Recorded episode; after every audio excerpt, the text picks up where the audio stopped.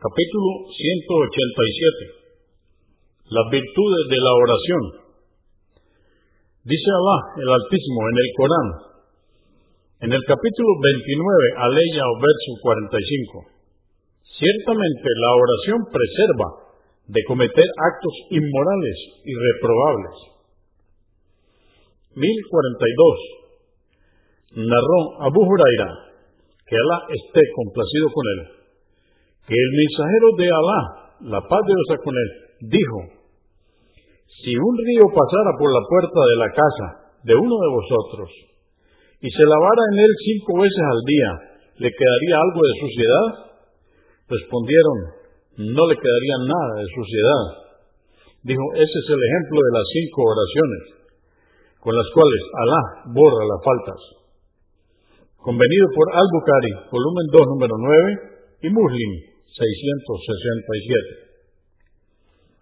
1043. Narró Javid, que Alá esté complacido con él, que el mensajero de Alá, la paz de Dios con él, dijo, el ejemplo de las cinco oraciones es como el de un río de agua que fluye abundantemente, en el que cualquiera de vosotros se lava cinco veces al día.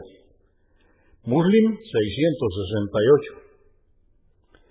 1044 narró Ibn Masud, que Alá esté complacido con él. Un hombre tocó y besó a una mujer. Después se dirigió ante el profeta, la paz de Dios con él, para informarle lo sucedido. Entonces, Alá, altísimo sea, reveló el capítulo del Corán, capítulo 11, aleya o verso 114 y observa, oh Muhammad, las oraciones prescritas durante el día. Salat al-Fajr, Salat al-Duhur, Salat al-Asr, y durante la noche, Salat al-Maghrib y Salat al-Isha.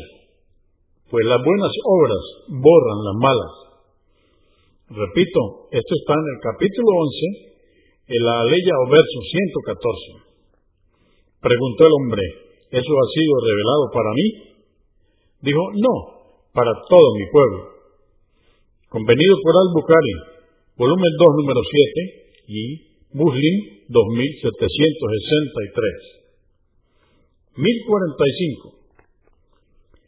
Narró Abu Huraira, que Alá esté complacido con él, que el mensajero de Alá, la paz de Dios con él, dijo, las cinco oraciones diarias, la oración del viernes o yuma, hasta el siguiente y el ayuno de Ramadán hasta el otro, borran las faltas cometidas entre ellos, mientras no se haya incurrido en pecados graves.